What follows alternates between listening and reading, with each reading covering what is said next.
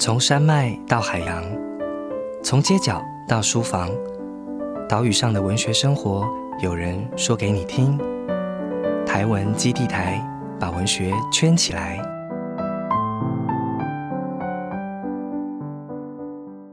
大家好，我是台文基地台的值日生马义航。台文基地台是由台湾文学基地所设置。我们会在这个 podcast 频道与您分享关于写作者、关于阅读的新鲜事，将台湾文学的各种讯息发送给大家。今天的单元隐藏版包厢，就是一个跟作家开小包厢来聊天的小单元。那在这个单元，我们会聊一些跟写作相关或者不直接相关的话题。那这一次隐藏版包厢的来宾是我们的诗人林宇轩。这次的小计划就是写作之外的生活。那写作之外的生活，当然有些人过得很悠闲，那有些人可能过得很忙碌。但是台湾的写作者其实很多都呃非常的多才多艺哦，在写作之外有很多丰富的生活跟工作。那在这一些文学之外的工作，可能对我们的写作会有一些刺激啊经验。那所以聊一聊作家在写作之外的生活，呃，他会跟写作有一些呃直接或不那么直接的这个回馈跟呼应，也会为我们。打开新的视野，那我们先来请宇轩跟大家打招呼。Hello，大家好，我是宇轩。好，我们欢迎宇轩。那其实宇轩哦，也的确，我觉得在这个单元跟他聊文学之外的生活，想必他是有很多可以分享哦，因为他做了很多的呃，例如说做 Podcast 或者做文学小屋的这个文学呃转译跟作家访谈的这个计划。那当然呃，也还包含他自己的呃学业跟研究跟对文学上面的关怀。好，那宇轩有个 Podcast 叫防疫措。师对不对？在你的这个啊简介里面，或是一些资讯上面，你可以提到，呃，是台湾第一个用 podcast 为主题哦，获得政府补助的计划这样子。那这是一个跟文学有关的 podcast，但是它特别是在于说，它第一个去申请补助案，而且通过了这样子。那呃，宇轩当初为什么会想到要做这个文学类型的 podcast？对，因为我觉得做 podcast 是，当然，呃，可能是这几年，然后大家发现，哎，podcast 的特别。呃，对我们现在的这个生活节奏，或是使用媒介的习惯，它提供了一个新的方向。呃，有些人可能会在通勤的时候听 podcast 嘛，因为你在通勤，你台湾的捷运跟公车有时候特别拥挤，你很难真正看书。但是你听着 podcast，而且现在耳机都无线的哦，你的行动非常的自如，又可以获得资讯，听到笑话，然后等等的交流，心情很棒这样子。那我自己最喜欢听 podcast。的时间是什么？是在国图印书印论文的时候。因为你可以就是边听，我就是之前听台通，然后就笑的半死，他觉得在国土里面变得很奇怪这样子。哦，那宇轩可以聊一聊，就是当初为什么会有这样的一个契机？因为我印象中，好像你的第一集的主题就是我们需要怎样的文学。我就先从为什么会有呃接触到 Podcast 的这个这样子的一个东西来讲好了，就是呃我在呃大学阶段，就是我自己就读的是社会教育系，嗯，那。这个系它在过去可能就是呃呃的类别，或者是说里面所学的东西比较多。那它里面分三个组，那其中一个是呃可能跟媒体比较相关的。那我们在毕业之前要到一个机构或者说一个单位去实习。那我自己在实习的地方叫静文学，哦，就是里面做了很多呃声音相关啊，或者说有声书这样子的一个呃形式的产出。那我那时候在实习的过程里面就接触到可能 podcast 这样子的一个形式。那在刚好二零二零年，就是大家也说那年是一个台湾 podcast 就是突然爆红的一年嘛。那呃，我在那个实习结束之后就想说，哎，那刚好来尝试看看用这个形式来做不一样的文学的展演。我就想说，刚好结合到说我自己有兴趣的文学啊，还有这样的声音的形式。那自己也是过去比较少用声音来面对大众或者是说交流这样子的一个方式。那我想说，这样子的一个方式是不是可以帮我在生活中或者说在创作上面找到不一样的灵感？那之后还会有，如果有契机、有机会的话，你会再想要主持 podcast 吗？呃，不知道小马感觉得出来吗？就是我自己可能其实对于声音或者是说可能对话上面，可以说没有那么擅长嘛。就是呃，可能讲话的时候有时候会比较急，然后想要放慢语速，或者是说呃，想要去用比较舒适的一个讲话的速度跟别人互动交流的时候，都会比较难以去达成这样子的一个目标。那可能像是讲话，或者是说呃，如果接到一些讲座的时候，讲话都会讲很快很快，就是可能呃六七十张的 PPT，一个小时内就讲完，然后就很紧张，这样子完蛋了之后怎么办？然就停在最后几页，然后 不知道怎么办这样子。所以就我觉得透过这样的形式，可以让我练习在文学之外，可能声音上面怎么样去呈现啊，或者是说怎么样去跟社会去做一个更深度或者是更贴合的一个连接，我觉得也是一个蛮好的尝试。那你在主持 Podcast 之前，有人称赞过你的声音是好听的这样子吗？嗯，有，可是没有很多。就是我其实其实蛮算是一个蛮怕生的人，就是比较不会跟可能不熟的人讲话这样子，所以就是可能比较少用声音去面对别人。因为如果我是一个怕生的人的话，我一开始我可能就不会选择 podcast 这个形式。你是一个很勇于踏出舒适圈的人呢，我觉得很了不起。因为你刚刚说，呃，不知道小马有没有感觉到，就是说你自己在说你对呃声音的交流，或者是说在表达的这个。速度上面不是那么完全的有自信，可是我一开始看到你主持 podcast，然后底下的人就是留言说啊，主持人声音好好听哦，然后怎么样，然后我就一直想说，哦，宇轩可能以前有受过这个演讲啊，或者是说声音的训练，所以他才要踏入这一个。领域这样子，我一直觉得他是应该是很有自信、很舒适自得的一个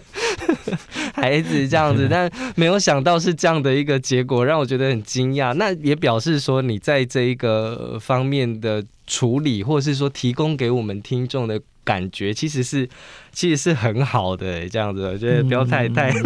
对，没没有啦，就是因为你自己做这个节目嘛，是剪辑啊、策划什么都是自己来，你可能声音上面不满意，你可以回去自己一个一个字这样子修这样子。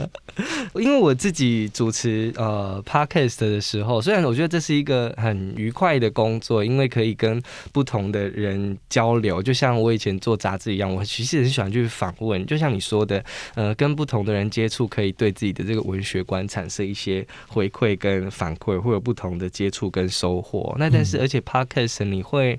呃接触到的呃听众，那跟跟跟杂志的那个阅读众可能又有点不太一样。那你自己会不会回头听你自己的录音呢？剪辑的话是一定要去听哦。对，然后你是自己剪呢？那你在听的时候会不会是会不会觉得很痛苦？因为我觉得很多人很不喜欢听自己的声音，哎，会这这种充满悔恨的感觉。就是就是不不想去面对，还是要去面对这样子。毕竟就是你你不听的话，可能就是之后就是大家大家要听到这样子，要去牙一咬这样子。哦。那我当然比较幸福一点哦，因为我在 台湾机台，那我们有我们专业的这个录音师跟剪辑人员帮我们安排这一切哦。那所以当我听到这个成品的时候，都已经是完整的。但是我必须承认，我很少完全去听自己的 podcast 的内容，这样子我会觉得很害羞。我第一集我访问的就是杨双。双子，那我第一次听到杨双子的节目，那个发布的时候，刚好跟朋友在外面玩，这样子开车，然后在那个公路高速公路上，那他们就说：“哎哎哎，我我主持的那个 podcast 上线了，来来来，他们就说：哎来来来，姐听一下，然后就，然后就是连上蓝牙放出来。”但在出去玩的时候听就觉得哎好严肃啊，大家就是听了很认真听了三分钟说哎姐好无聊哦，关掉好不好？他说哦好，自此之后觉得非常的挫折这样子。对，不过因为我觉得这个选择听什么样的。声音跟主题哦，也许如果当时我是也是一样在国土边印论文边听的话，也许状态就不一样。因为那个是一个在出去玩的时候，你会希望那个话题可能三十秒就要有一个笑声，然后就一个是一个气氛感这样子。但是因为我跟台湾基地台毕竟是一个比较知性的节目，对，然后所以我们后来很快就开始听台语歌了这样子。那近期我觉得宇轩呢在做的一些计划哦，就是例如说我收集到的包含。呃，城市不足啊，声音跨诗文跨域创作，那城市知识的深井转译计划，那刚刚提到的防疫措施的 podcast 或文学小屋一九八零到一九九九台湾诗人转译计划，那这几项其实都跟声音有关。我们刚刚也提到，就是说你对于你自己的呃声音或表达，或我们在 podcast 的这个呃接触的这个状况。那你自己写诗，那诗当然我们也都知道，诗跟声音的连接很重要，包含它的节奏，包含它的音韵，但包含它的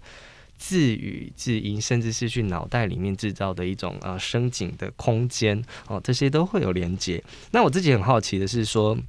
你自己的个人经验呢？呃，声音跟你还有什么特殊的这个关系？你的记忆当中有没有什么很很特殊的声音经验？嗯，那我我觉得声音，呃，就是这个听觉的这样子的一个展现的方式，其实跟我们一般看东西视觉是非常不一样的。就是你可能读出来，或者是呃，你听到的声音，你是可以呃，比视觉的。呃，记忆可以再留的稍微久一点，或者是说，呃，以我们睡着的为例嘛，就是我们睡觉可能闭上眼睛，可是最后一个进入身体的感官的是听觉，就是我们可能会梦到我们听到的一些声音这样子。那我自己本身是因为我有学过小提琴，在十几年这样子，那就对于可能声音或者是所谓的呃音乐上面的一些表演，会比较有呃。呃，兴趣嘛，或者说比较有一些了解这样子。那透过这样子的一个基础，我会觉得说，呃，声音是不是可以呃更更进入到我们的生活，尤其在这个呃变化非常快速的当代社会。那像是可能像是呃电子呃有声书啊，或者是各式各样的声音的展演，也在近期可能发表出来，或者说蓬勃的发展这样子。那我觉得呃，尤其是从这个记忆来去。呃，发展出来的这样子的一些一些活动，或者是说展演，我觉得是对于呃我们在不管是文学，或者是生活，或者是其他各种面向里面，都可以去呃展现出更多不一样的面貌。那也是我自己可能未来希望可以看到，或者是说在各种感官或者是各种这各种领域上面的展现上面，能够比较。呃，看到不一样的展现方式，因为我们以往看的都是视觉的文字，或者是说我们记一个东西，都是你都记它的形状这样子，都不会去记它的可能声音跟它本身个性的连接。那这个部分其实是我觉得是蛮有趣的，带领我们去从不一样的角度观看整个世界。这个是整个是观念上面的改变。嗯，因为其实呃，宇轩刚刚也提到，就是说我们现在日常的这个感官里面，然后甚至。嗯，可能视觉会占比较多的部分，对不对？那我们有也许往往也忽略到了听觉在我们日常生活中或者经验里面的这个重要性。那甚至你刚刚提到，就是说我们睡前最后一个还在运作那个感官，其实是听觉，对不对？我记得是不是也有人说过，就是你在濒死之际，人最后留下的那一个感官，其实好像也是也是听觉这样子，听起来好像有点神秘，但也的确就是说我我觉得。因为我们现在出去玩，我们的视觉的，例如说相机，或者说这一些呃媒介，对我们来说其实相对的比较便利啊。所以出去玩，例如说去爬山的时候，你可能会很仔细的拍照，或是找到最好的这个角度。可是其实有时候要放下一点点啊心情哦，去听一下周遭的这个声音。像我最近，我前两个月因为人在台东啊，但去去爬山啊，去去山上去走一走，这样的机会比较多。然后我去了一个地方，叫做天空之境。你有在网络上看过那个地方吗？那个天空之境不是独立海边那个天空之境，它是一个叫地名叫做华园，中华民国的华源头的源，那个地名叫华园。那山上有很多的果园，就在那个海边。那那个山势上去之后，那些呃农园会有一些蓄水池，那刚好那个蓄水池是圆形的嘛，这样圆柱体。那但是它那个蓄水池的平面刚好可以跟海边接在一起，然后所以那个取景起来就非常的漂亮。然后呃，大家去玩的人呐，想要拍出美照，就要非常那个惊险的走到那个蓄水池的边缘，然后走走走走到中间这样子。然后你你又但要克服自己的那个巨高感，但是那个地方很有趣，因为大家去都是在看海，然后要找出最好的这个角度。可是当我就是说稍微再往上走一点的时候，你会发现。哎，我其实离海已经很远了，可是你还是听得到海浪的声音。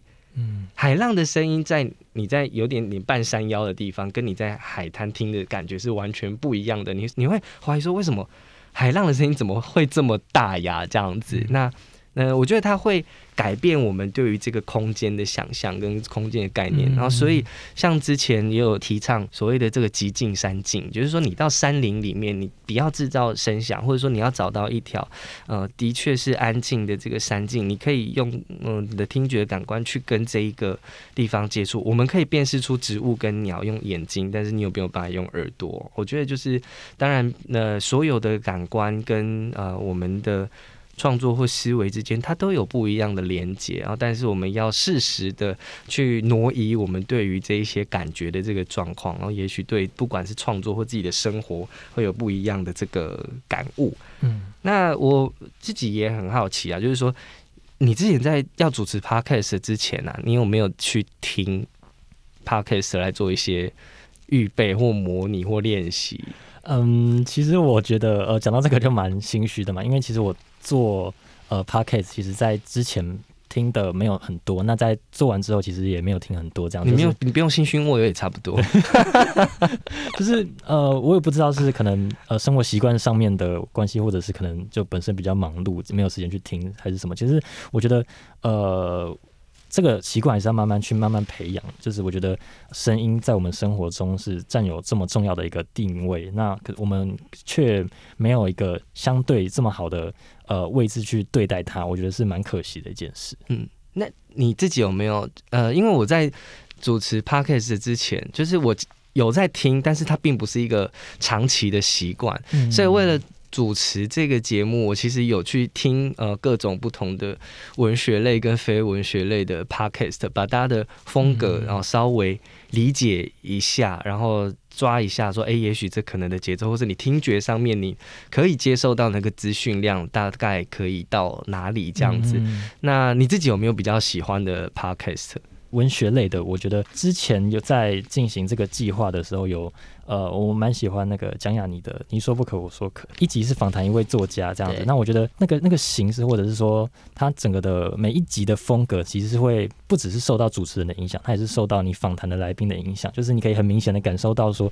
啊，可能这集是访呃郭强生老师，然后他就很非常的幽默风趣，然后讲了很多呃你在文学上面受用无穷的一些呃概念这样子。那可能呃访谈的是比较呃严肃的，那整个过程也会比较严肃。那我觉得这样的过程里面，你可以。去呃了解到整个作家他的呃不管是个性也好，跟他的文学的作品的连接也好，我觉得都是都是可以让我们去呃更加的跟他们的生活去紧密连接，进而去穿越作品这样的一个概念。对，而且雅尼是在制作这个 podcast，他的那个不管是访谈的问题的设计，或他对于整个氛围的掌握，我觉得都是精准而且令人觉得很舒适的一个节目，这样子。对，那当然我也跟大家推荐那个李平遥的《违章女生拉拉链》，因为我觉得它是一个。第一个，我觉得必须要称赞，就是它更新速度特别快。对，我觉得更新速度超快。当然，这更新速度超快，你如果每一集都是每一个都是做访谈的话，它可能没有办法做的这么快。但是也因为它里面包含它会去。呃，分享书籍去读书，然后也讨论议题，当然也有一些生命经验，然后或是跟严娜去聊一些无微不微的 这种呃很有趣的事情。跟那我觉得这个这个很可以满足很多听众不同的这个需求，而且它本身就像呃我们在上一个单元提到的这种品牌价值，我就是说呃 p a r k e t 作为一个品牌，或是李平遥他的呃文学与行动关怀作为一个品牌，我觉得它是。非常有整体性，但是同时又是触角很广的哦，所以推荐大家也来听听这个违章女生拉链跟雅尼的这个你说不可我说可啊！你看我们人多好，我们都没有自己夜配，说新民说哎最好的 p a r k 说当然就是台文基地台这样子，内举不必轻啊。那宇轩，我们刚刚提到就是说这个声音的这个经验啊，或者是说呃对于文学呃这个接触跟交流做的一些思考，你自己的创作在。有了这些声音经验，或者说在这几年，你会会不会有重新去思考这个声音所扮演的某一种呃角色？这样子，嗯，我觉得声音对于可能写作上面，尤其是写诗的人，会非常的有有有重大的影响。就是呃，我们常会讲说诗到底要不要押韵，或者是说呃，现在诗已经把那个。音乐性或者是说声音这样的概念已经融入到说，呃，不是像以往的传统的古典诗的那种格律或者是对仗这样子的一个制式化的一个限制里面。我觉得在尤其写诗的人，你呃，在经过可能这一次这些的一连串的声音经验之后，我觉得对于我自己的写作上有蛮大的影响的嘛。你可能会思考到说，这句文字读起来它的感受和就是你整个的生活的情感的连接，是不是能够非常的结合的很紧密？因为我们知道声音是可以召唤情感的。那这个情感可能也可以包括了各式各样的，像是记忆里面的情感啊，或者是说呃正面的呃情绪、负面的情绪，各式各样很细微的那个关键的点在哪里？就是我觉得是会比。呃，相较于我们呃单纯的用一个视觉或者说单一的感官的层次来思维的的思维去构思我们的作品来讲，会有更深层的一个连接，或者是说你可以去更全面的思考你整个作品该往哪个创作方向走。我觉得也是对于我们的写作可以走的更长远的一条路，这样子。嗯嗯，而且我们也可以去留意一下，就是说你在。阅读的时候，哦，你你你会看到什么样的声音？因为，例如说，我们处在一个视觉都有感官优位的或的的社会里面哦，其实我们看小说或散文作品，我们比较容易看到的是呃视觉景观的描摹比例上了哦。但是如果你仔细去找说，哎，作家怎么样去描述声音、传达声音？哦，在这些状态里面，你反而会有不一样的这个发现，因为呃，声音。呃，除了这个我们所读出来这个语音之外啊，声音在现实社会里面的这个运作，它其实也是一种权力的状态，它是具有政治性的，就是哪一些声音你可以被听到，或你听到的声音。其实背后更象征的就是有哪一些声音是听不到的，在这个无声之处或没有表达出来的地方哦，那反而更需要去留意。我想到两个例子啊，一个是鲤鱼的小说哦，鲤鱼的小说里面除了这个视觉景观的这个游动很像诗之外，你常常也可以看到，就是说它有一种。偷听的这个情境，那为什么要去偷听，或者甚至是偷看？它其实去反映了一个戒严时期哦，或者是台湾的早期的这个，嗯，不管是政治或是生活里面生活的那种压抑感。哦，那种压抑感跟情绪上面的精神氛围，它有时候透过这种声音的表现会出现。那或者是像呃，我之前去访问呃泰鲁格族作家陈婷的时候，呃，那时候是博玉去进行访问，然后一起去这样子。然后呃，那时候就有问他说，他觉得这个芝雅干社区里面，或者他自己写作里面，其实他写作里面描述了很多。主语跟汉语的这一种对话的关系啊，它其实也是一种声音的表现。但另外说，他说这个社区里面的这个声音包含了社区的广播，在部落里面的那个广播，其实我们的一般社区也有嘛，也会有里长广播在乡下的地方这样子。那广播或者说视为一个呃声音传递。出来，或者说有一些讯息需要发送，或者是铺天盖地，其实它本身就象征着一种特殊的这个呃说话跟听话的关系。但是如果是自然环境的话，来说那个。清水溪的，因为水流很强大，所以听到那个石块撞击的那个声音，它也是一个部落里面很重要的一个声景哦。听到了这样的一个声音，当然我们读过他的文学作品，可是听到他这样的呃形容之后，你你会同时在阅读他的作品中感受到人制造出来的声音跟自然制造出来的声音，然后它两种状态其实是在。互相运作跟撞击的，所以，呃，我也推荐一本书，这本书叫做《看见声音》，它是一个像绘本一样哦，但是它其实是在讲，除了讲声音的科学，它也在用视觉化的方式来转译声音的这个形状跟线条，以及在我们社会里面所扮演的这个功能。小朋友也可以看，但大人看了也觉得会很有趣，大家可以来找找看。那最后一个部分哦，好奇就是说。如果宇轩可以选择一个文学作品哦，来跟声音做连接，做出一个不干涉任何预算跟规模的这个企划，你会怎么做？这样子，因为我自己很好奇的一个是说，如果是我来做这样的想象的话，我会很好奇，说我能不能听到张爱玲的声音？因为张爱玲没有留下任何影像跟声音的这个记录。那现在不是有人可以用那个 AI 的方式，然后去模拟这个做全息投影啊，让过已经往生的人可以重新再歌唱。可是一个没有人听到的声音，我们有没有办法可能去还原或想象它，甚至让它做有声书？它可能又牵涉到你能不能为这个作家没有已经消逝的这个声音做代言，然后牵涉到。更多这个伦理问题，可能是有一点点激进的这个想象。不过我很好，就是如果是我的话，我会往这个方向来想。然后我不知道宇轩有没有这样的一个 idea。这样，刚刚小马有提到一个概念叫做深井嘛，嗯，就是这个这个其实也是在我可能在创作或者是说在构思，能不有没有这样子的一个。计划的可能的一个一个起源，就是他那个我我自己所看到的是一一位艺术家叫吴灿正，就是灿烂的灿，然后政治的政，他自己进行了蛮长一段时间，就是好像有几年的时间，不知道有没有十年，就是他自己进行的计划叫台湾声音地图计划，就是他收集各个地方的声音，他不是用影像来去记录，而是他用声音来去为呃每个不同的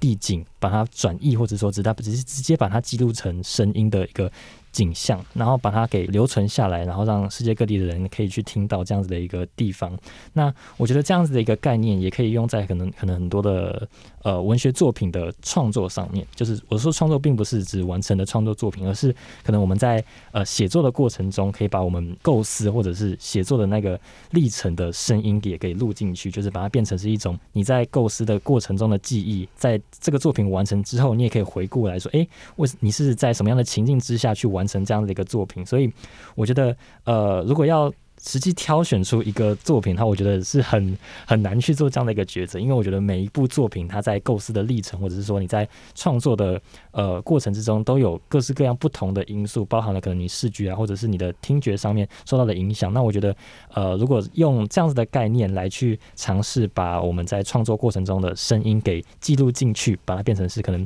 作品的其中的一部分吗？或者是说你把它变成是你在回顾你过去你在创作的时候的自己这样子的一个概念？我觉得也是未来可能可以去尝试，或者是说我自己想要去试试看，想要去期待有没有这样子一个可能的一个一个情况的发生。这是我自己会比较保留这样子的一个期待的可能。这也是我觉得未来在声音的发展上面，可能有很多不一样的形式可以去呈现的。我觉得很有趣，因为我阅读我自己的作品的时候，有时候还是想得起来，在写作这一个时候的当下的那个空间。状况哦，甚至是气味，可是应该是记不太住，或者是没有去想过，就是说我在创作这篇作品的时候，我周围是环绕着什么样的声响这样子哦。那如也许我们也会好奇，对啊，那。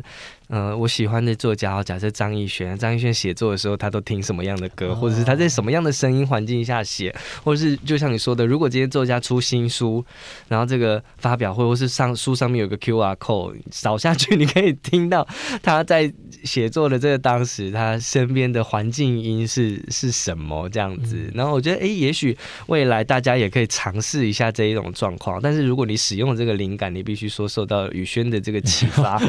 如果是我。这么做的话，我会 好。那当然，我觉得这个关于听声音的气候、天马行空的想象，大家可能还有很多也会想要交流的。如果说你有什么有趣的想法哦，也欢迎在这个我们 Apple Podcast 上面呃台湾基地台的频道底下跟我们留言做交流。那如果你喜欢我们今天的内容，想要跟大家分享的话，也欢迎。呃，分享给你喜欢的朋喜欢文学的朋友，然后也欢迎在底下留言或者留给我们很好的评价。好，那在这里再一次谢谢大家啊，参与我们这个隐藏版包厢的单元。那在这里，我要再一次谢谢宇轩，跟我们今天呃聊了这么多关于声音、关于创作以及未来的这一种呃想象声音的可能啊。再一次谢谢宇轩，那我们跟大家说拜拜，谢谢小马，拜拜，拜拜。